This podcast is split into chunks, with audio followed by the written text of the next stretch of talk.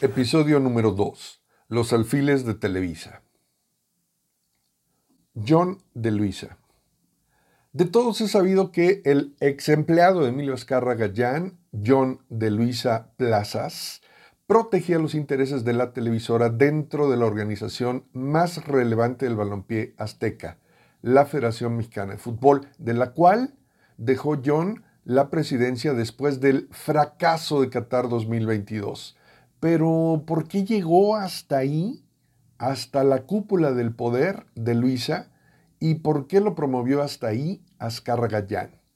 De Luisa, egresado como ingeniero civil de la Universidad Panamericana con maestría en la Universidad de Austin, Texas, fue vicepresidente de Televisa Deportes, presidente de la América y por si fuera poco, fue colocado como presidente de la Federación Mexicana de Fútbol, donde recientemente dejó el cargo mas no el puesto de director de México de la candidatura norteamericana para el Mundial del 2026. Es decir, se aferró al huesote que por supuesto Televisa no iba a soltar. Antes de que Azcárraga lo llevara a Televisa, John de Luisa trabajó para Banamex y llegó a ser gerente general del sector financiero de la Bolsa Mexicana de Valores. A de Luisa lo llevó Emilio a Televisa para sanear la empresa y por su brillante desempeño y por sacar, como dicen en mi pueblo, al buey de la barranca y evitar la quiebra, el premio Totototote que su compa Emilio Azcárraga Gallán le dio a De Luisa fue introducirlo a la crema innata del fútbol mexicano, o sea, su gran negocio y la gran pasión del junior de Televisa, el fútbol. Primero, Azcárraga Gallán lo colocó como presidente del AME en el 2012. Luego lo premió como director del Comité de Fútbol de Televisa, logrando el América en ese entonces su título 12 en el año 2013, derrotando en aquella histórica final al Cruz Azul y ser el equipo con más títulos en la era profesional del balompié azteca. Emilio, obviamente, plenamente satisfecho y orgulloso de su equipo y empleado, lo promovió a la presidencia de la Federación Mexicana de Fútbol, donde tuvo un pésimo legado. Ahí aparentemente se le acabó la suerte a De Luisa, porque la selección mayor fracasó en Qatar 2022. El tri menor no calificó a los Juegos Olímpicos del 2024 y por si fuera poco, la selección femenil mexicana se quedó fuera del Mundial de la especialidad. John de Luis entonces decidió no repetir su gestión como presidente de la Federación Mexicana de Fútbol el 22 de febrero del 2023. John de Luisa entonces decidió no repetir su gestión como presidente de la Federación Mexicana de Fútbol el 22 de febrero del 2023. Sabía que estaba atado de manos en dicho cargo, que las grillas internas no permiten el desarrollo del deporte, que los intereses económicos son más importantes para los dueños que los deportivos y que él, acostumbrado a tomar decisiones encaminadas a dar resultados, aquí sus proyectos tenían que pasar primero por la autorización de un comité cuyas pugnas no iban a dejarlo jamás avanzar como John está acostumbrado. Y sí, les dio las gracias. Hay cosas mucho más importantes que hacer de cara al 2026 y por ello John de Luisa se concentró de lleno en su cargo principal, ser la cabeza de la organización del Mundial 2026 México, Estados Unidos y Canadá, y además continuar como miembro por México de los consejos de FIFA y CONCACAF. Ahí nomás les dejo los puestitos que sigue teniendo John de Luisa. Entonces la pregunta es, ¿ustedes creen que John rompió lazos con Emilio Escarga y Televisa al dejar de ser presidente de la Federación Mexicana de Fútbol? Pues claro que no. La joya de la corona para Televisa en el balompié mexicano fue y será la organización del Mundial de Fútbol. Fue México 70, fue México 86 y será México 2026. Es el verdadero y lucrativo negocio que tiene en puerta Televisa y John de Luisa ahí va a recobrar su prestigio e imagen, porque no cabe la menor duda de que va a entregar grandes resultados. Y es que su romance y agradecimiento con Televisa son eternos.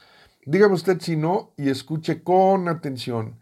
En la vida personal de John de Luisa, Televisa también jugó un papel muy importante porque está casado con Naima Koura, ex conductora de Televisa Deportes, por si no lo sabían. Es decir, en Televisa encontró todo lo que buscaba, fama, fortuna y amor. Evidentemente Azcarra Gallán sigue teniendo a través de su protegido John de Luisa la influencia necesaria para tomar todas las grandes decisiones en la cúpula del poder del gran negocio llamado el Mundial de Fútbol. Miquel Arreola. Hay otro personaje poderoso del balompié mexicano y alfil de Televisa. Ese es Miquel Arreola, Peñalosa. Abogado de profesión, egresado de la Universidad de Anáhuac y con maestría en Administración Pública por la London School of Economics. Ha sido politólogo y funcionario público, además de candidato del PRI a jefe de gobierno en el 2018.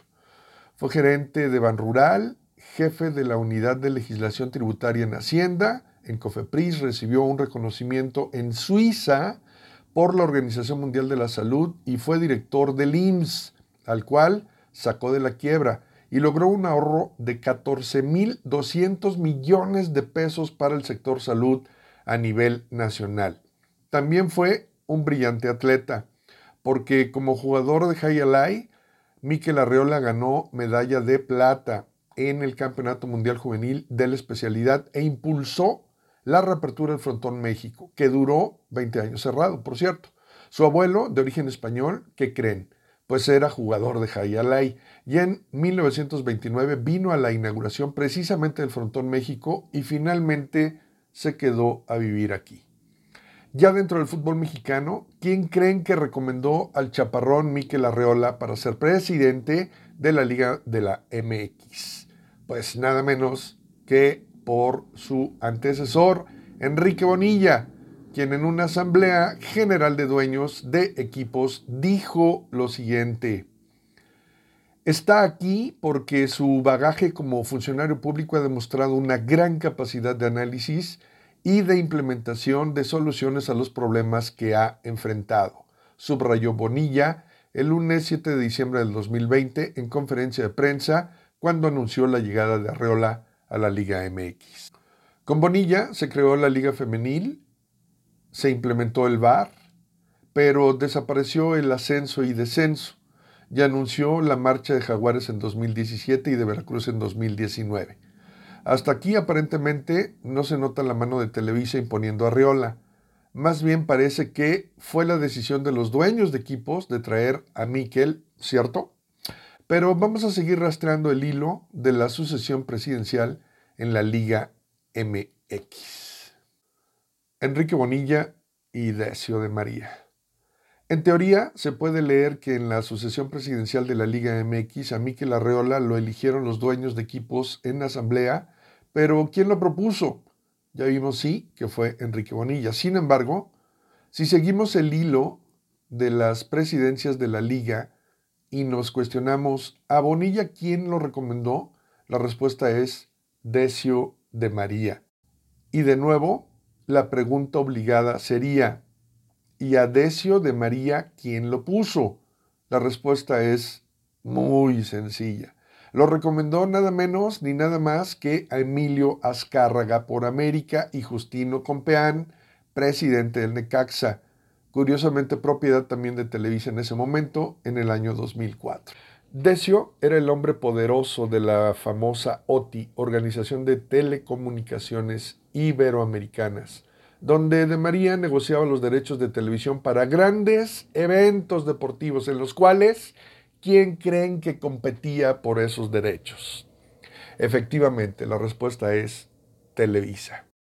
Entonces, la historia de esta investigación nos relata que ya desde el año 2004 Emilio Azcárraga sugería atinadamente a sus eficientes recomendados para manejar por los mejores caminos empresariales al balompié mexicano y de paso le seguían cuidando el changarro. Si desde aquí comenzamos a subir de nuevo la sucesión presidencial de la liga, observamos que Decio de María recomendó a Enrique Bonilla, pero obviamente con la bendición de Televisa. Luego, Enrique Bonilla propuso a Miquel Arreola en Asamblea de Dueños, pero obviamente y también de nueva cuenta con la bendición de Azcárraga Gallán. Es decir, desde hace 19 años, la mano santa de Televisa es la que mece la cuna. Pero, ¿saben qué? La historia no para ahí la influencia de la familia Azcárraga y de Televisa en el fútbol mexicano profesional se remonta en total a 64 años atrás, es decir, seis décadas y de esto vamos a hablar, ya saben dónde, en el próximo episodio. No se lo pierdan.